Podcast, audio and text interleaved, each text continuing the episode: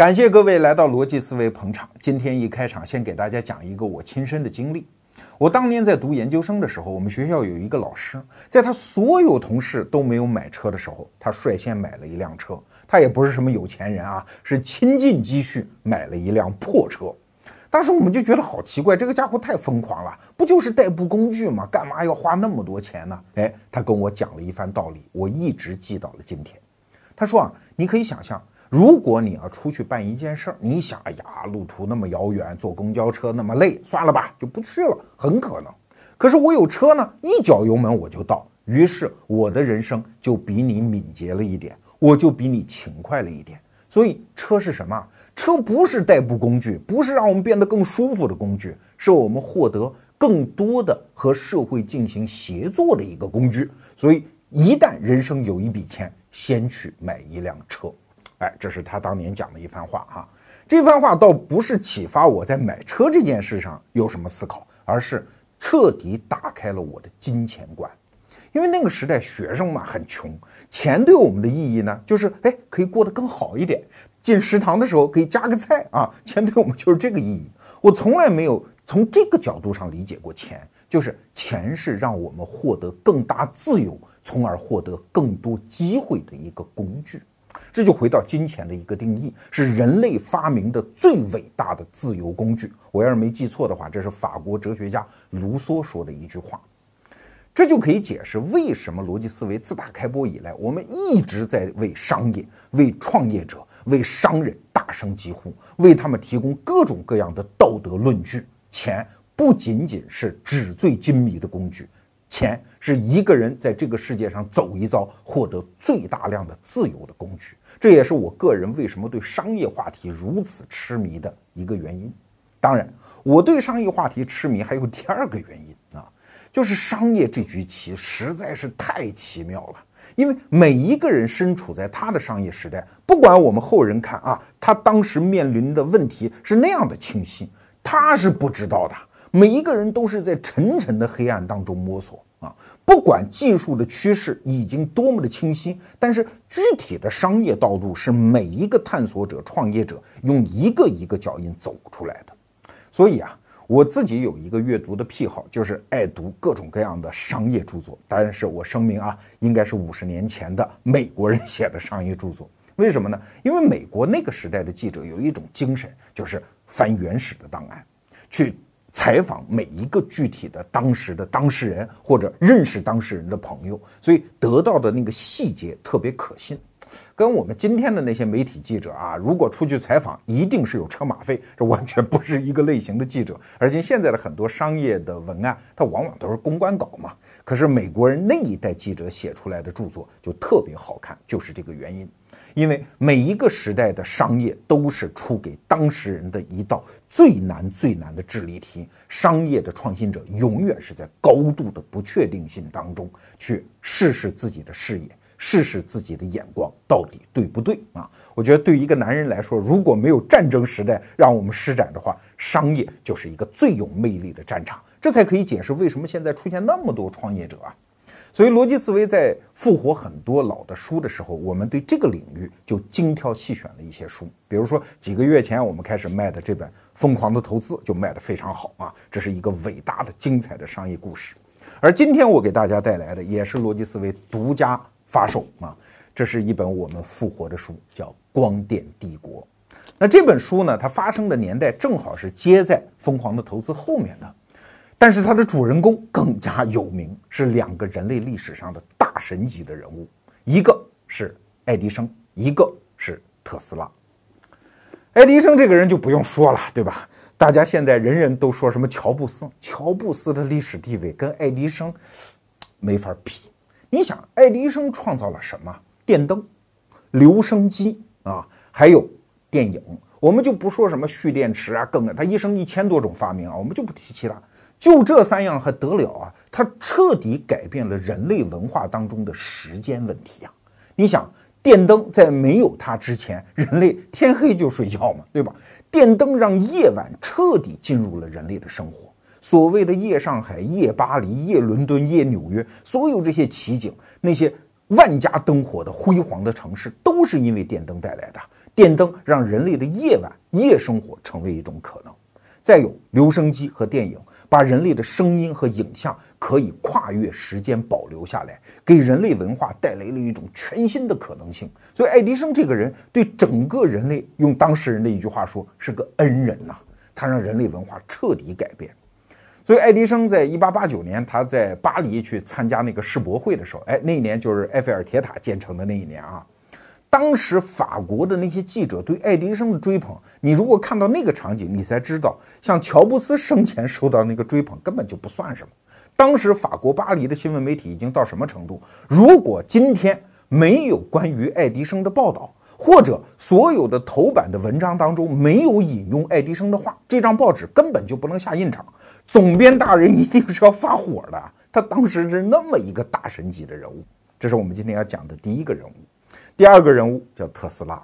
我们今天都知道特斯拉是一部电动车的名字，而实际上他是个人名。这个人和爱迪生生活在同一个时代，比爱迪生就小九岁啊。这个人身上最有趣的一点是呢，他死了之后一百年将近默默无闻，可是这些年突然报得大名。在西方当然就跟埃隆·马斯克搞的那部车有关，而在中国呢，是因为二零零九年中央电视台 CCTV 搞了一部纪录片，播完了之后，在中国民间就掀起了一股崇拜特斯拉的狂潮。不信你可以到百度贴吧上搜一搜啊，这个人有几千条文章和评论。哎呀，你看完之后觉得人类太悲催了，怎么能和这样的天才擦肩而过呢？他简直是超越于我们这个时代的人物啊，跟外星人似的。比如说什么交流电呢、无线电呢，这些发明都归功于他，这都是有影的。可是连什么通古斯大爆炸这样的神秘事件也归功于他。一九零八年，在俄国远东地带，就是今天的西伯利亚，有一次这样神秘的通古斯大爆炸。现在研究来研究去，大概认为是一个行星撞地球的事件啊。当然，科学界没有最终的结论。但是有人说，嘿，这就是特斯拉搞的一个实验呀。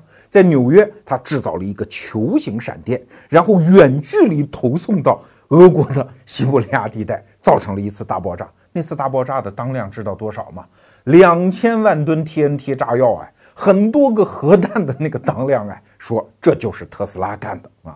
据说特斯拉当时已经拥有了把整个地球一剖两半的这样的能力，所以说你可以夜晚站在自家的阳台上等着外星人接走，没准你一看，哎，这不就是当年升天的特斯拉吗？这个人已经被充分的神秘化，甚至是神化了。所以今天我们讲的故事就在爱迪生和特斯拉这两个人之间展开。我们先给大家介绍一下真实的特斯拉啊。他是一个出生在克罗地亚的塞尔维亚人，就是东欧人嘛，斯拉夫人。他小时候呢，他爹妈都挺神的。按照他自己写的自传讲啊，他爹是个牧师，从小就对他施以最严酷的学术训练，让他去记忆啊、背诵啊大量的材料。而他妈呢，是一个心灵手巧的家庭主妇，用他的原话讲，可以在一根睫毛上打三个结儿啊。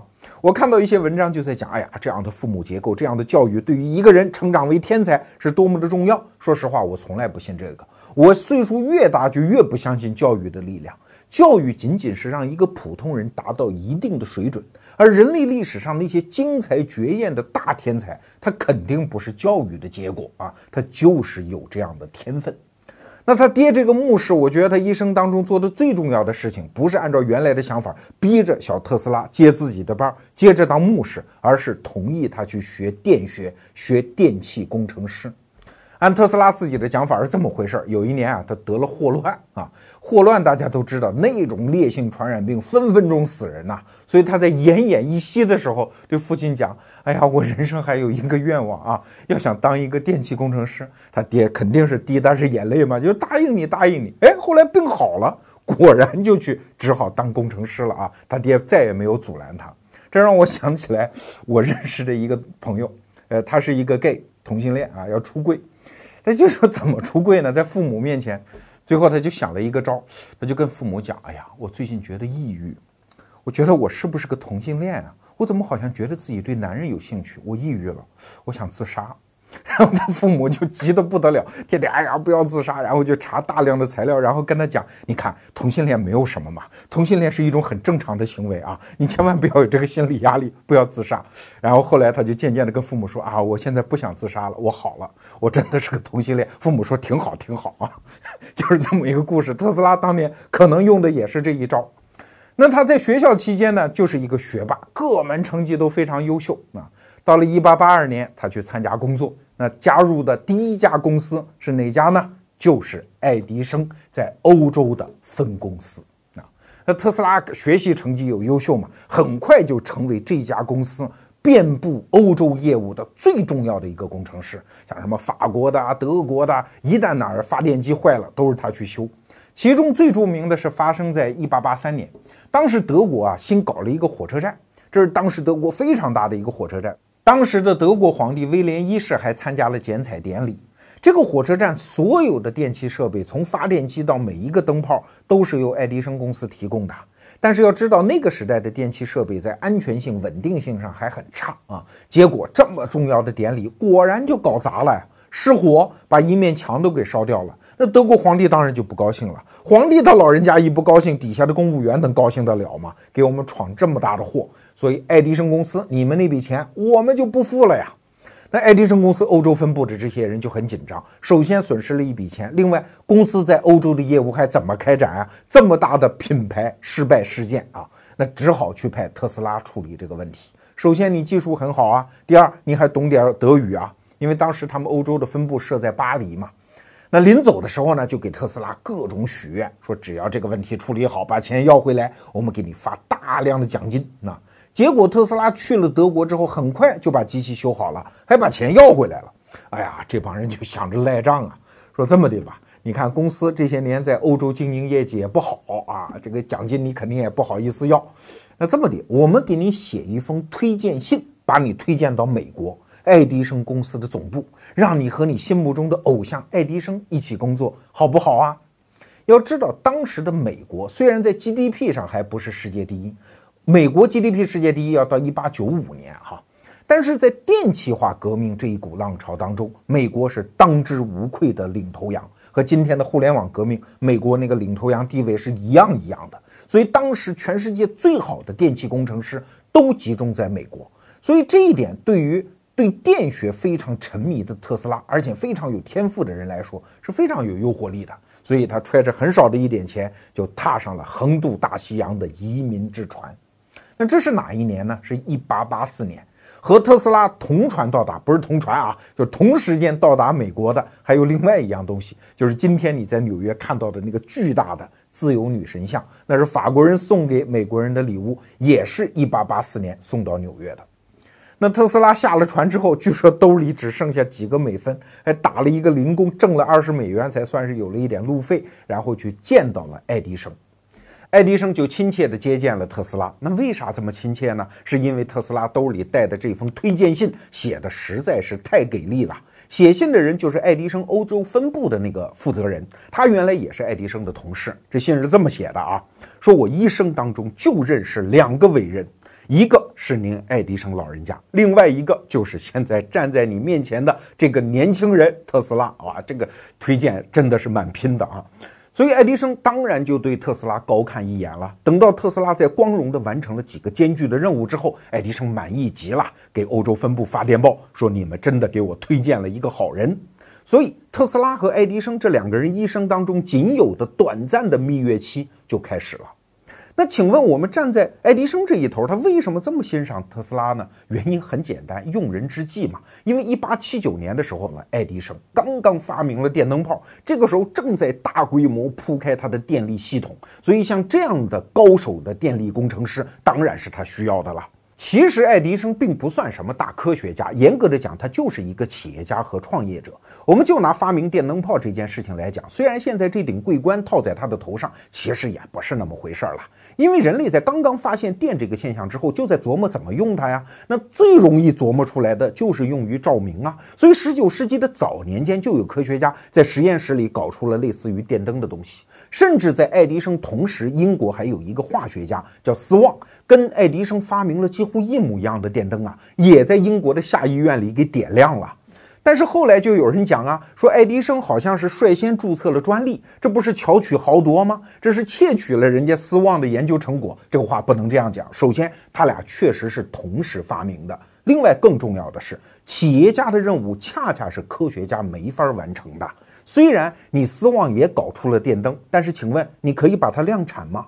你可以把它的成本和价格拉到普通老百姓能接受的程度吗？你能够通过宣传和运作让整个社会都接受吗？你能够制造一个庞大的电力系统来支撑每一个灯泡吗？这些事情是科学家在实验室里搞不出来的，这种事情从来都是靠企业家。就拿我们今天用的鼠标来讲吧，最先发明它的是美国惠普实验室里的那些科学家，但是那个原始的鼠标丑的要死，哎。最后把它变成我们今天用的鼠标的是著名的大神乔布斯。首先对它进行工业设计，然后在生产上把它变得量产，价格上变得可接受，然后说服整个社会系统接受这样的应用，这是企业家才能完成的事情啊！所以，企业家作为社会当中的一个分子，他不是巧取豪夺，他不是靠剥削生存，他是有他的独特的创造性的作用。我们回过头来再来看爱迪生的灯泡生意。到了十九世纪七十年代的后半段，爱迪生实验室里的灯泡就越来越接近于商用和民用，灯丝点亮的时间就越来越长。于是，到了一八七八年的时候，爱迪生就搞了一个盛大的发布会。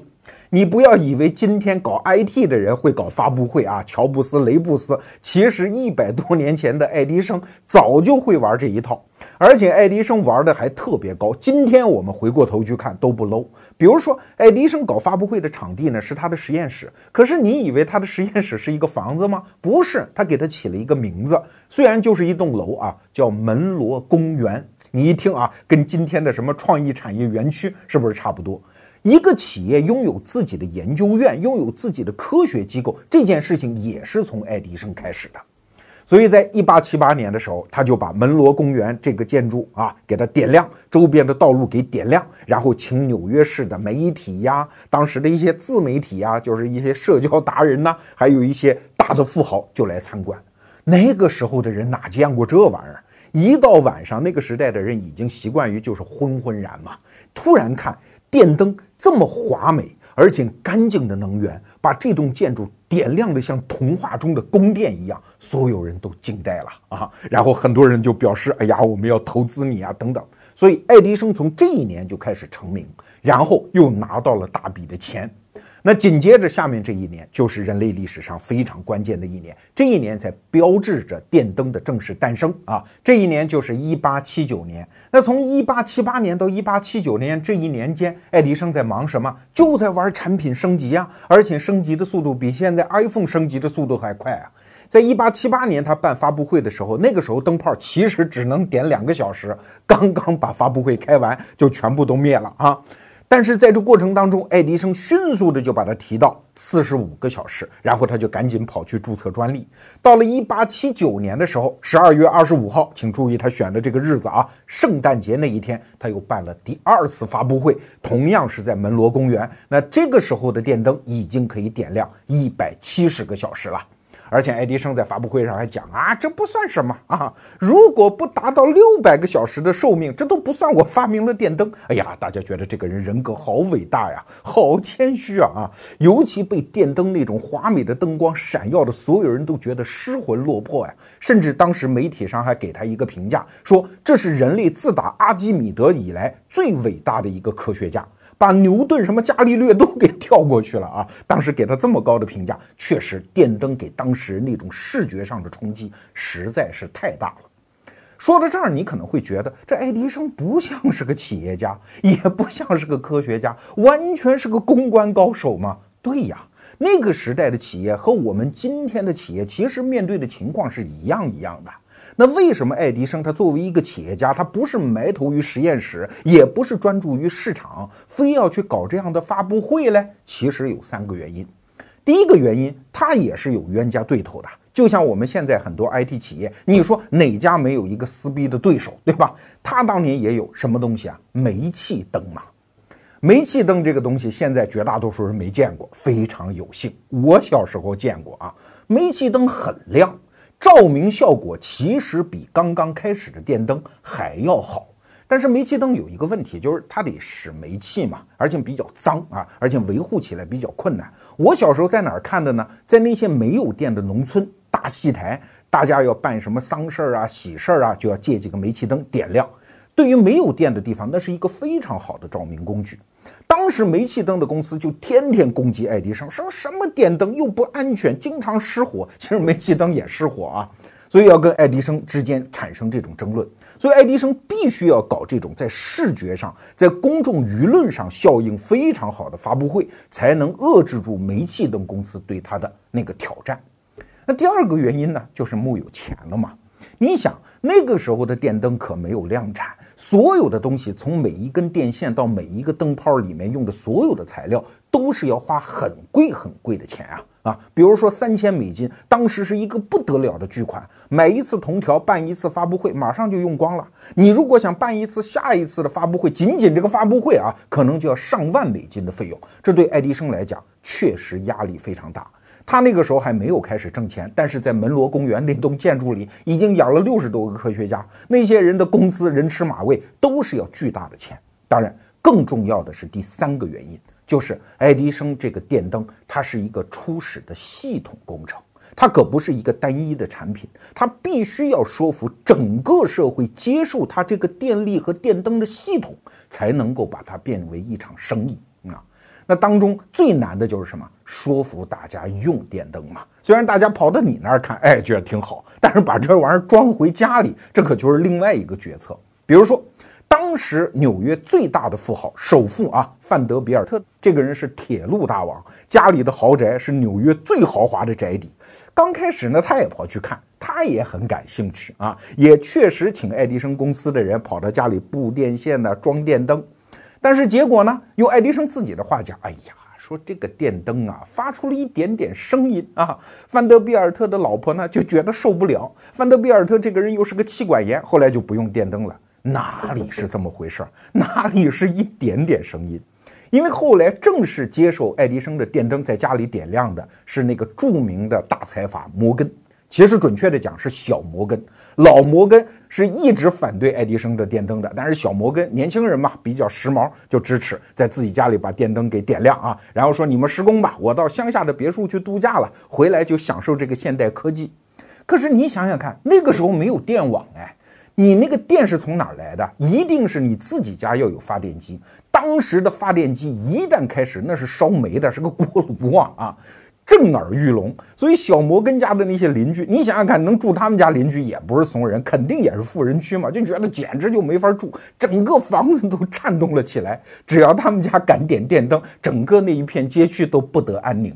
这就是刚开始电灯这种出生事物向来如此，刚冒头的时候肯定是不靠谱，一大堆的技术细节上的缺陷啊。但是摩根还是非常伟大，接受了它。所以你想，爱迪生如果不把电灯通过发布会的方式说服所有的人，说是这是最新最酷的科技，你一定值得拥有。请问人有病啊？把这样一个不成熟的东西拿到家里来，对吧？他一定是撬动了像摩根这样的富豪对人类的责任心，对科技的追求，对于领时时尚之先的这个叫分别心，他才愿意在家里装嘛。然后这样的上层人士在家里装了之后，这样作为一个风潮才可以渐渐的在社会中渗透。所以他必须干这种公关公司干的事儿。啊，所以你理解爱迪生，一定要理解他身上从科学家到企业家到创业者，再加上一个公关大师这个多层面的身份。说到这儿，好像爱迪生已经功成名就了，哪里是这么回事儿？大家要知道，爱迪生和特斯拉一生争的是什么？就是电到底是什么电嘛？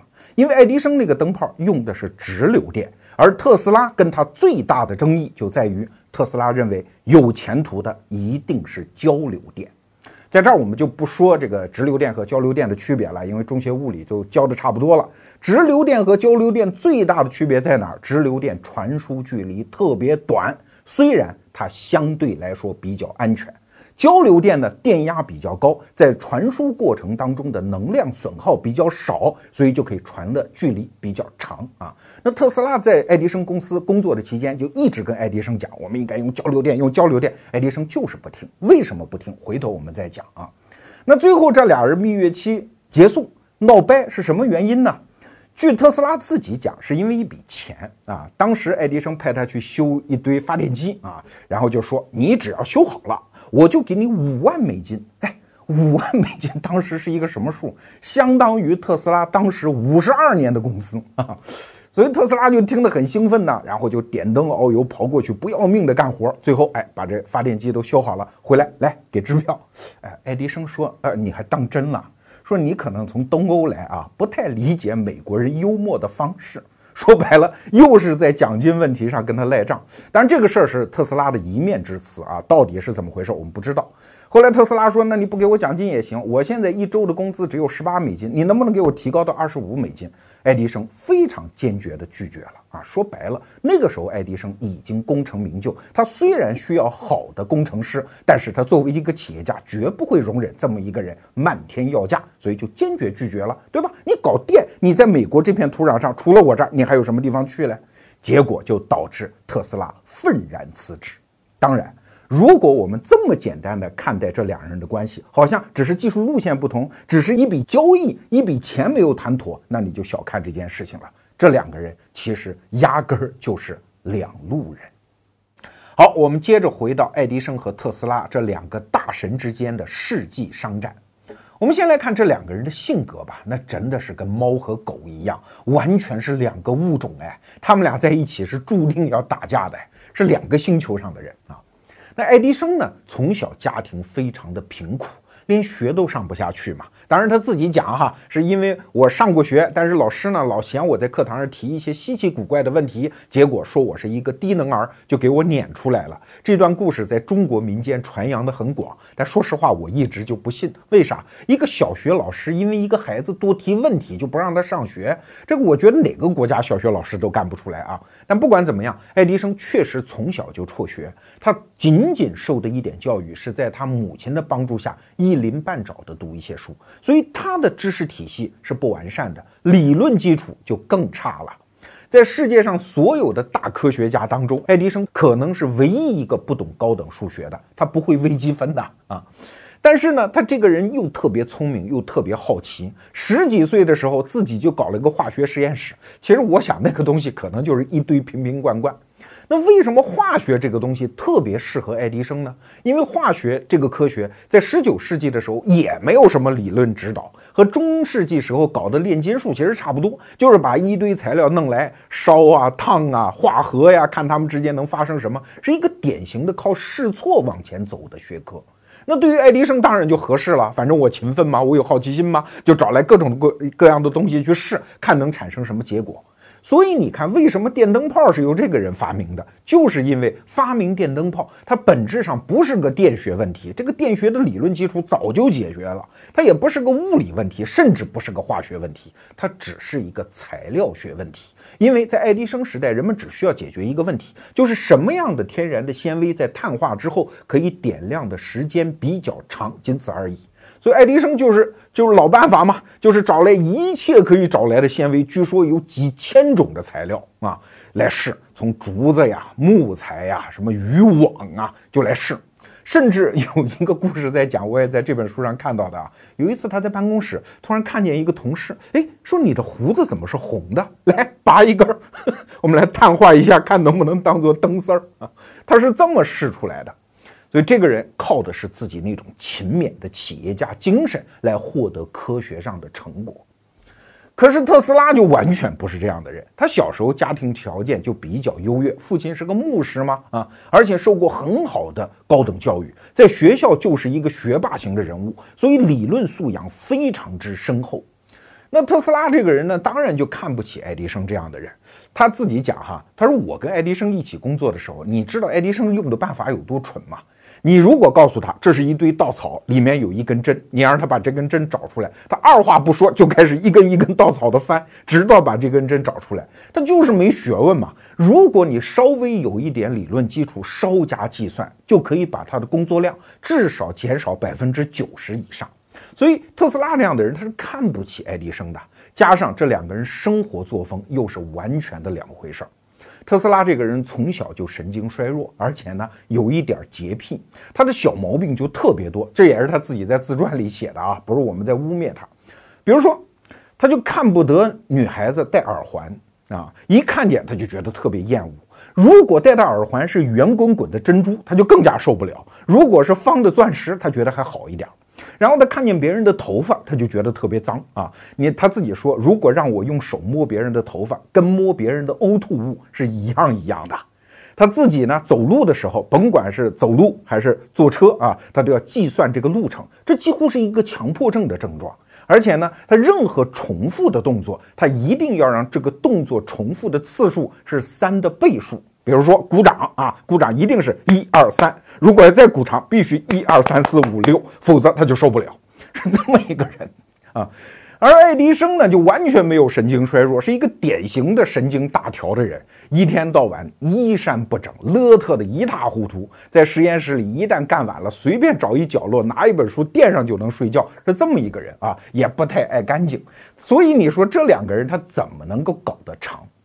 所以特斯拉在爱迪生的公司干了这么几年之后，就迅速的脱离了他。当然，他临走的时候带了一个东西，这个东西就是跟爱迪生一生去作对的东西，就是他关于交流电的全套的技术和发明。其中最重要的就是他发明的叫特斯拉线圈。特斯拉线圈这个东西非常神奇啊，它不仅可以把交流电加压到一个很高的电压数，而且呢，在视觉上还能形成一种奇观，就是人工闪电啊。我们在电影里经常看到这样的镜头，两个电极之间滋滋啦啦有那样的闪电状的东西，那就是特斯拉线圈啊。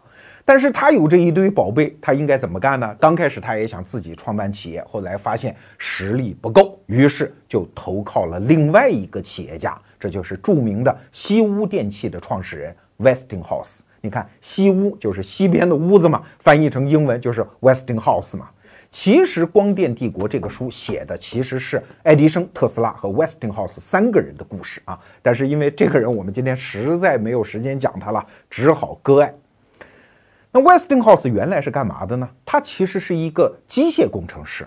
他最早创办企业的发明是发明了那个火车用的空气制动器啊，本来跟爱迪生没有一毛钱关系。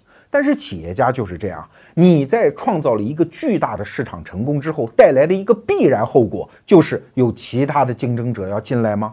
所有的人都不会看着你一个人吃独食啊，对吧？哪怕你占百分之九十，我能分百分之十也不错嘛。更何况 Westinghouse 看到特斯拉的技术之后，发现，哎呦，这个东西不得了，交流电是有可能让我在电器事业上对爱迪生形成弯道超车的。所以果断的就把特斯拉纳入了麾下，从此开始和爱迪生的竞争。那爱迪生知不知道交流电的这些好处吗？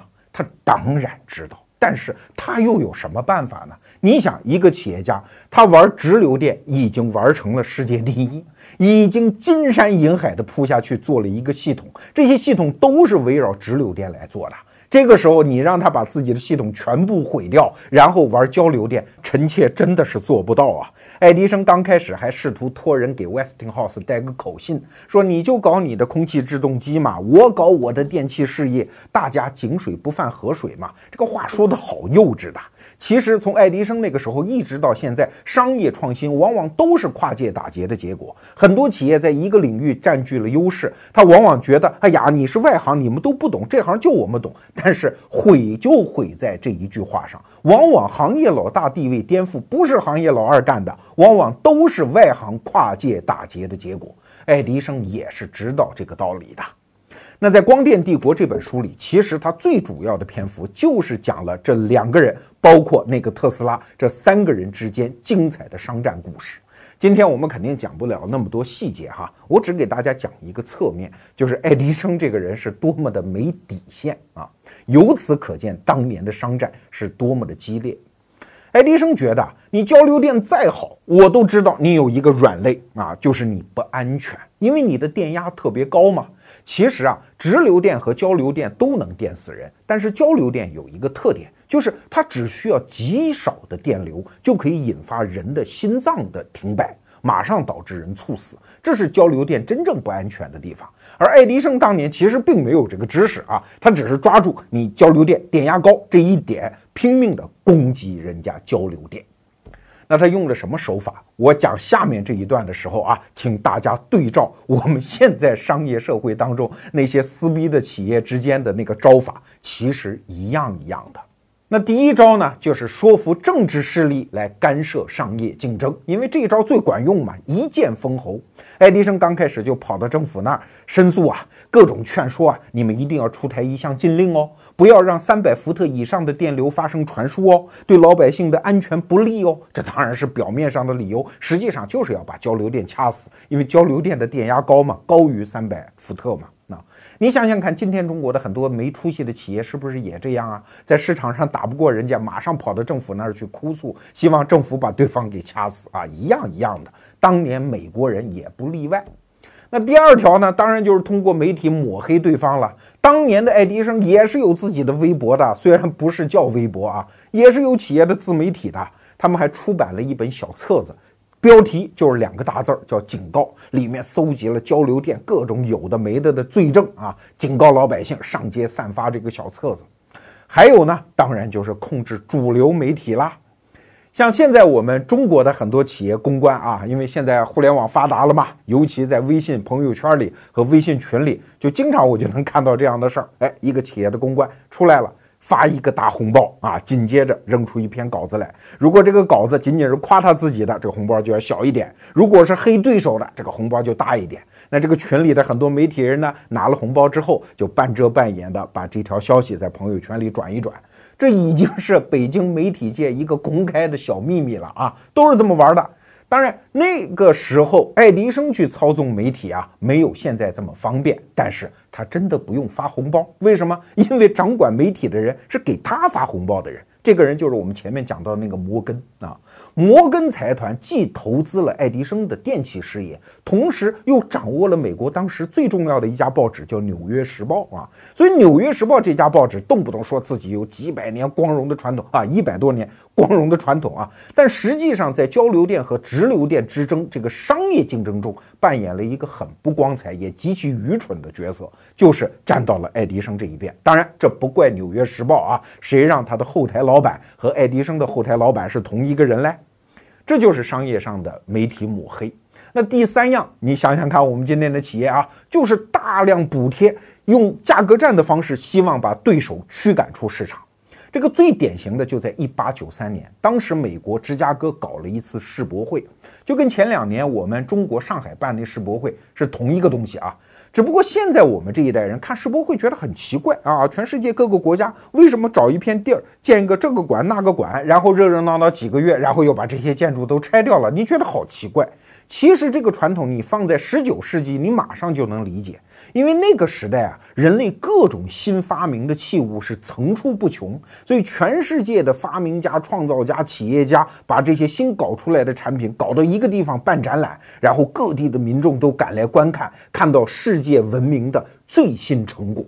所以你看，什么蒸汽机呀？电梯啊，包括爱迪生搞的那个留声机啊，都曾经是世博会上的明星啊啊！尤其是爱迪生，他那个留声机报到这儿报到那儿，多少届世博会他都是其中的明星。所以，一八九三年办芝加哥世博会的时候，又在美国主场，爱迪生是志在必得，一定要把这一届世博会上所有的电灯啊、发电机啊这些事儿自己都包圆啊。那刚开始呢，就出了一个价。一百七十万美元，你世博会主办者应该付给我。可是他突然发现，Westinghouse 这家公司也找了一只手套啊，借用南方一家不知名的公司的名义，也参加了竞争。人家上来报价六十万美金啊！爱迪生一看，掐，跟我玩这个，我没钱吗？我也来，来，接着降价五十万美金。那最后呢，是 Westinghouse 公司以不到四十万美金的价格把这张单子给拿走了。那这种单子能挣钱吗？肯定不能，这就是一种市场补贴行为。大家想想，今天中国，尤其是互联网 O to O 啊，什么送餐呐，什么打车呀，这些领域那个补贴行为，当年也是一模一样啊。这是市场行为。那还有第四招，就是各种各样的法律行为。比如说，爱迪生一听说 Westinghouse 这家公司把1893年芝加哥世博会的单子拿走了，就很生气啊，说这么的啊，我不管你们发电机做的多好，电灯泡是我发明的，我有专利呀，对吧？我不卖给你，我让你办世博会，我让你办得一团漆黑，没有电灯啊。结果人家 Westinghouse 呢，二话不说，自己就开始生产电灯泡。爱迪生说什么？你们生产电灯泡，侵权，侵权，人就生产啊。然后。爱迪生就一纸诉状给人家告上法庭。你知道美国那个法律慢着嘞啊！最后过了七年，算判下来了，你赢了，那又怎样？人家世博会早就办完了，整个市场早就老母鸡变鸭，现在已经是交流电的天下了啊！所以法律手段用的也非常激烈。这两家公司法律的护工非常精彩，大家有机会可以自己去看这本书。当然。爱迪生作为一个公关大师，他的智慧何止于此呢？他还搞了各种各样的事件营销，比如说，他这几年啊，一直就是这个心思，大概从八十年代一直到二十世纪初啊，一直都在做各种各样的公关事件营销的设计。比如说，刚开始他雇佣一些小学生，他说你们上街给我逮那些小猫小狗啊，逮完了之后呢，就用交流电 把它给电死。这至少在从娃娃抓起啊，在民间形成一种声势，就是交流电很不安全，可以电死小猫小狗。后来爱迪生越玩越大呀，最后到什么程度啊？这已经是二十世纪初的事儿。当时啊，纽约的动物园有一只大象，这大象可能神经上有点不正常，一头母象动不动就踩死那个驯养员，已经踩死三个了，所以民愤极大，所以动物园说判他死刑啊，一定把这大象弄死。那刚开始呢，因为美国人嘛，他想的还是绞刑。可是你想想看，把一只大象吊死，这太难了。其实一个办法很简单了，就喂毒药嘛，氰化钾之类的东西喂进去不就完了吗？爱迪生觉得，哎呦，这是机会，来来来，这个大象交给我来处理啊。于是就做了两个那个拖鞋吧，其实就是电极，然后给大象穿上，然后啊，召集很多人来看呐。包括爱迪生当时已经发明了电影机，还把这段镜头给拍下来了。一通电，那个大象轰一下就倒掉。我在优酷上还搜了一下。这部片子就其实就几秒钟镜头啊，现在还能搜得到。你看看那个当时的那个情景，大象突然轰然倒塌，在当时那个视觉震撼效果是吓人的。爱迪生公司就四处宣传，你看交流电嘛，交流电可以把大象都干翻啊！这就是你让你的娇妻在这样的电灯下做饭用的电吗？啊，就吓唬老百姓，这叫事件营销。当然，在这过程当中，爱迪生做的最没有底线的事情。是因为要败坏交流电的名声，他居然去发明了电椅。电椅这东西中国人不熟悉啊，美国人都知道，这就是美国最主流的执行死刑的工具啊。原来呢，执行死刑主要是绞刑嘛，但是绞刑经常会把人什么头啊拉断呐，脊椎拉断呐，非常的惨，而且经常十几分钟搞不死人。所以爱迪生说：“我用电来帮你们解决这个问题，而且我用的是交流电啊！我一定要让这个世界上所有的刽子手去失业，因为世界上有了交流电这么不安全的一个东西。所以爱迪生实验室门罗公园那帮科学家一度就非常专心的去为美国政府发明这个行刑用的电椅。”最著名的案子，也是世界上第一个被电椅执行死刑的人，叫凯姆勒。这个家伙真的是罪有应得啊！他一八八八年的时候，用一把斧头把自己的老婆给砍死了。这在美国当时的法律肯定是个死嘛。而且凯姆勒又特别穷，全家的财产加起来也就五百美金，所以他也不请律师，他觉得自个儿死定了。哎，这个时候偏偏跑出来一个律师，说我要为他辩护啊。后来有人发现，这其实大概就是 Westinghouse 公司雇的那个律师。你看，这个律师从来不为凯姆勒的死活来辩护，只讲一个问题，就是他该不该被电椅来执行死刑啊？因为 Westinghouse 公司当然不愿意交流电这件事情被用于杀人嘛啊！你看，我还记得中国民国初年的时候，有这么一个发生在广东的事儿。广东当地的一家卷烟厂，中国人的啊内资公司，就想把当时的一家外资的那个香烟品牌赶出市场。他想出了一个招，跟爱迪生是一样的，就是买通了那个刑场上的刽子手，说能不能将来每一个罪犯砍头之前，都给他点一支那个外国品牌的烟呢？然后就在广东一带形成了这么一个。品牌形象就这个烟啊，叫断头烟，所以这个外资香烟就被彻底赶出了广东市场啊。而这家内资品牌从此崛起，这就是爱迪生打的主意。啊。所以商人们的智慧大概都是相通的。那 Westinghouse 公司当然不干了，所以就派律师跟他干。爱迪生说：“呀我没钱，我不能派律师，也派律师上他干。”派着电椅说：“你看价格便宜，量又足，说死就死啊！这好电椅。”当然，最后这场官司是爱迪生公司赢了啊。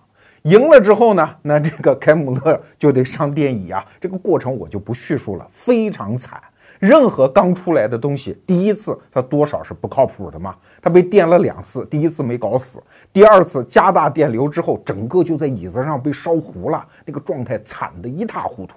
但是爱迪生要的就是这个啊，就是让你们看到交流电不靠谱嘛。但这件事情，说实话啊，爱迪生有点玩过了，为什么？太突破伦理底线了，因为社会大众又不是真傻瓜，他都知道你爱迪生想干什么嘛，他就觉得，哎，你不是过去在法律观点上向来是支持废除死刑的吗？怎么一回到商业利益的竞争上，就要发明电椅来支持死刑呢？那你这个人要钱不要脸嘛！所以当时的社会舆论反而是同情 Westinghouse 啊，包括摩根家。我们前面讲老摩根是看不起爱迪生的，只有小摩根是支持爱迪生的。所以老摩根就跟小摩根讲，跟他儿子讲哈，你看那爱迪生没底线吧？这个人在道德上有问题吧？你还支持他啊？所以啊，爱迪生在整个这个过程当中，真的是用尽一切方法阻止交流电的发展。但是他做到了吗？他当然失败了。现在我们全世界用的都是交流电，可是你不觉得奇怪吗？为什么胜利的 Westinghouse 和特斯拉后来在历史上默默无闻，而爱迪生反而名留千古呢？我们先来看看《光电帝国》这本书里面三个主人公最后的结果。首先是 Westinghouse 这个人，一九一二年生意失败，当然跟电没有关系，而是他的铁路生意失败。就在那一年，他失去了对西屋电器这家公司的控制权啊。两年之后，他在贫病交加当中死去。现在，西屋电器虽然还是美国非常著名的公司，但这家公司除了它的名字还是 Westinghouse 之外，已经和这个家族没有一毛钱关系。当然，比较讽刺的是哈。Westinghouse 在死了之后呢，还被授予了爱迪生奖章来表彰他对美国科技和商业做出的贡献啊。发奖的人不知道是恶作剧还是怎么样，他好像根本就不知道 Westinghouse 和爱迪生恶斗了一辈子。那第二个人呢？特斯拉，特斯拉活得特别长，一直到一九四七年才死。他是在纽约的一个宾馆里，因为他一生也没有成家，也没娶老婆，自己好像没房子啊。有钱的时候就住高档酒店，没钱的时候就住低档酒店。最后八十九岁死在酒店里，是因为心脏衰竭。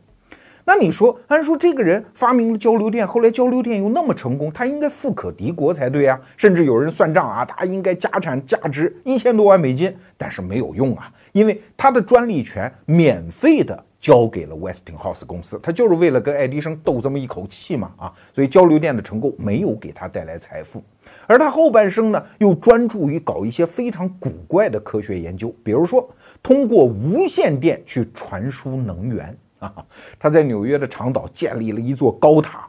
要给别的地方没有电线啊传能源。如果这个实验成功了，那今天世界的工业化和整个人类的文明程度又是一番景象了。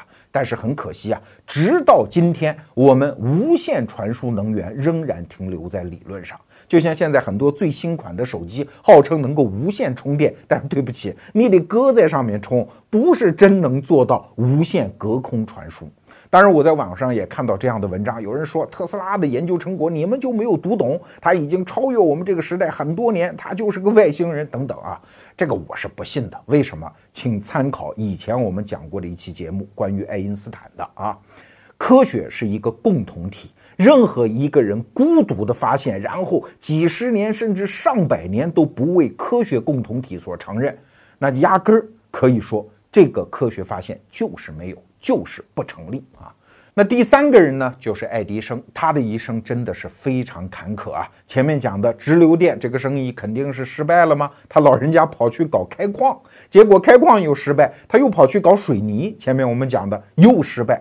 那他靠什么翻的身呢？靠的是发明了一种铁镍蓄电池啊。那发明这个电池的过程跟发明灯泡是一样的，是穷尽了当时的一切原材料的可能，进行了一场浩瀚的试错实验。你想试验电灯泡，它不过试了一千多种材质，可是发明电池呢，他搞了五万多场实验。人类当时掌握的所有金属、所有化学试剂，他基本上是试了个遍。这种笨功夫啊，也只有爱迪生这个人能够下得过去啊。后来他发财了。当然，他后来的生意啊，其实一直不是特别顺。比如说，他发明了留声机，可是因为在录音材料上他又走错技术路线，所以后来他的那个留声机公司又倒闭。但是他是发明家，接着往前走，他发明了电影机，甚至搞出了了后来的有声电影，所以又发财啊！这个人一生，他的生意永远是这样起起伏伏。当然，爱迪生最后的结果还是不错了，他成为名满天下的老科学家啊，德艺双馨呐。美国人民也非常看重他。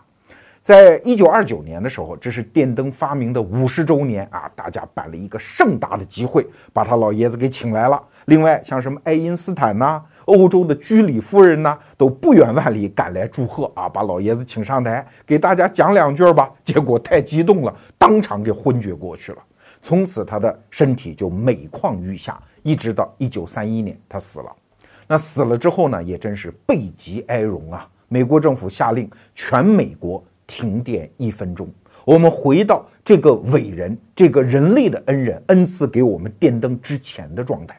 整个美国从东部到西部，甚至纽约港那个自由女神像手里的火炬都熄灭了一分钟。全美国人民哀悼这位伟大的美国英雄啊！这是爱迪生最后的结果。看懂了这三个人的命运，你才能回答我前面提的问题啊！为什么特斯拉明明赢得了这场战斗，反而是默默无闻，而爱迪生输了反而名满天下？为啥？因为特斯拉是一个科学家吗？科学家就容易跟具体的技术、具体的产品一条道走到黑吗？而爱迪生骨子里他是一个企业家呀，企业家不管这些啊。一个生意失败了，晃晃脑袋重来，看市场再给我什么样的机会啊！爱迪生一生从来不把自己定义为哪个学家，是电学家、声学家、电影学家，还是一个采矿学家？这些东西对他无所谓，关键市场在什么时候给他打开一个机会窗口，让他挣钱，这才是他唯一关注的事情。所以市场永远会给这种创造力极其旺盛的人以机会。当然，话我们又得说回来啊，市场的残酷性不是永远会给你机会的。你看，Westinghouse 不就是一场失败，直接把它击倒吗？其实，爱迪生也是一样啊。我们都知道。通用电气公司现在那么伟大的公司啊，它的创始人就是爱迪生啊。要知道，美国的道琼斯股票指数从一八九六年创生以来，唯一在这张名单上站到今天的公司只有一家，就是通用电气公司。可是这家公司跟爱迪生没有一毛钱关系。爱迪生因为在直流电这件事情上失败，失去了这家公司所有的股票啊，他的灵魂留在这家公司当中，但是他的股票真是没能留下来，所以他一生。也非常的波折，市场就是这么残酷，但市场永远会给那种创造力旺盛的人留下机会空间。那今天节目的最后呢，我就想聊聊《光电帝国》这本书这么精彩的故事，看完之后给我带来的商业上的启发，主要是两点。第一点就是关于价值网啊。我们过去理解商业就是企业和用户之间的单线关系，企业负责生产产品和服务，而消费者呢，就是负责认可或者不认可、买账还是不买账你的产品和服务啊。我们通常觉得企业的生死成败只跟这条线有关系，其实真实的商业场景比这个要复杂的多啊。我还记得看过一本书叫《创新者的窘境》，里面就提出了一个价值网的观念啊，这个词儿非常的精妙。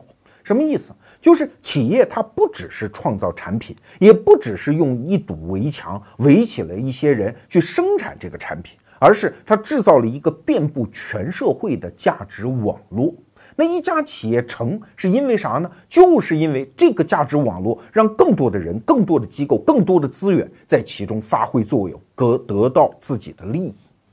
那一家失败的企业，就是因为这个价值网络没有能够造福更多的人。你看，爱迪生和化学家斯旺同时发明了电灯，可是为什么这个电灯发明者的桂冠落在了爱迪生的头上呢？因为爱迪生不仅着力于电灯，而且着力于建造这个价值网，这是他成名的一个原因。可是后来为什么直流电又失败了呢？按说直流电也不错啊，但是直流电有一个致命的缺陷啊，不是它更安全或者更不安全，而是它没有办法把更多的人。圈到这个价值网里来，而交流电就方便得多啊！给大家举一个例子，当时啊，美国的北部就是离纽约不远的地方。有一个著名的尼亚加拉大瀑布，那个瀑布的水能蕴藏量是吓人的，一定是可以建立大型的水电站的。可是如果用直流电的话，它的输电距离短啊，距离尼亚加拉大瀑布最近的城市水牛城也有三十多公里啊，那不能一个电站一个电站的这么修过去啊。所以这个时候交流电就具有先天的优势，因为它输电距离比较长，这就让全社会更多的居民、更多的资源、更多靠吃电。电这行饭的人可以卷入到这个价值网当中，所以交流电赢就赢在这儿。那爱迪生一直在指责说你安全性上有问题，那又如何？只要有利益，只要我能吃上一口饭，我能找到工作，我能贡献我的价值，那这么一点安全上的问题，人类当然有办法给它解决了。所以爱迪生看中的交流电的那个软肋，恰恰不是问题，这是两个价值网之间的战斗。我们再回到今天的中国啊，我们正向来看这件事情。很多中国的企业表面上它都在标榜我的产品好，比如说有些饮料企业有什么产品好不好的，不就是广告加糖水吗？啊，它核心的问题，这些优秀企业之所以成功，就是因为它编织了一个非常优秀的价值网，不仅是在自己企业内部。利润的分配机制比较合理，而且企业和经销商和供货商的这个利益分配机制比较合理。只不过这一部分的 know how 和它真正的竞争力所在，它不告诉你而已。再举一个例子，比如说商业上有一个毒瘤啊，就是传销啊。传销政府打击了这么多年，为什么干不掉啊？就是因为它是一个优秀的价值网，虽然它是一个非常恶劣的商业生态。但是那又如何？那么多人可以靠它养活自己，所以它就是一个打不掉的商业癌症。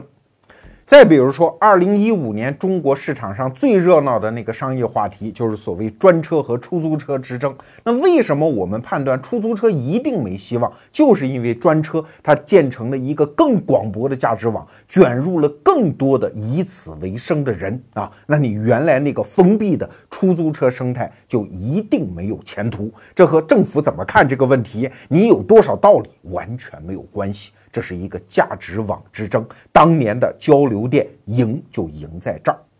不过话又说回来，一个企业一旦建成了一个价值网，往往死也死在这儿啊！这就所谓成也萧何，败也萧何。比如说爱迪生。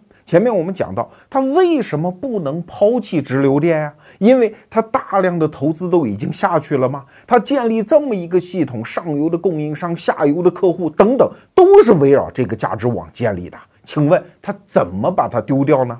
所以，我们看现在中国的很多企业，为什么它转型难？不是它的最高领导人没有看到趋势，他看到了，但又能怎样？一个企业，它要对股东负责。如果是上市公司，要对那么多的股东负责啊。而它的财务指标是反映在，比如说你的旗舰型产品呐，你的优质的大客户啊，包括你内部的那些优秀员工，这就是一个价值网的构成啊。所有这些价值网的要素，都在指挥一个企业往旧有的、固有的那个传统方向上去走。即使企业的最高领导人已经敏锐地感觉到了市场上一些全新的动向，但是又如何呢？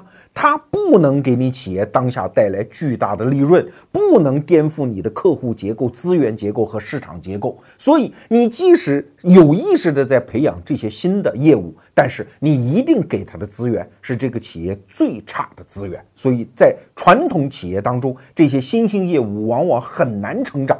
就是这个原因呐，你已经被绑定在你亲手制造的这个价值网当中，而且我们还得说一点啊，企业的价值网可不仅仅是那些协作的周边关系啊，甚至包括冤家对头。比如说，我们都知道传统的三大门户网站。像什么新浪啊、搜狐啊、网易啊，现在都不行了。可是为啥不行呢？在此过程当中，他们有多少个转型机会，他们都没有把握住。为啥？因为这三家企业互相之间只有对方啊，互相拼死竞争，都是在这个原有格局当中。你盯准了这样的一个对手，玩命的进行商业竞争，实际上错失了一个时代性的机会。那这样的故事和这样的悲剧，在中国市场上有多少个？比如说中国联通、中国移动和中国电信，他们互为对手，掐了这么多年，结果发现身后崛起了一个微信啊，又傻眼了。再比如说国美和苏宁这两家企业，冤家对头了这么多年，而他们没落的趋势是同时发生的，因为他们眼中往往只有对手，这也是价值网绑定你的一种方式啊。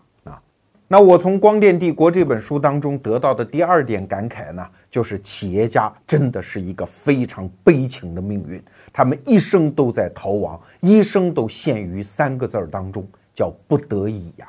啊，我借用吴晓波老师的一段话吧，呃，大意啊，原文我记不住了，说一场伟大的爱情并不需要一个好的结局，一个伟大的武士并不要每一场战斗都赢。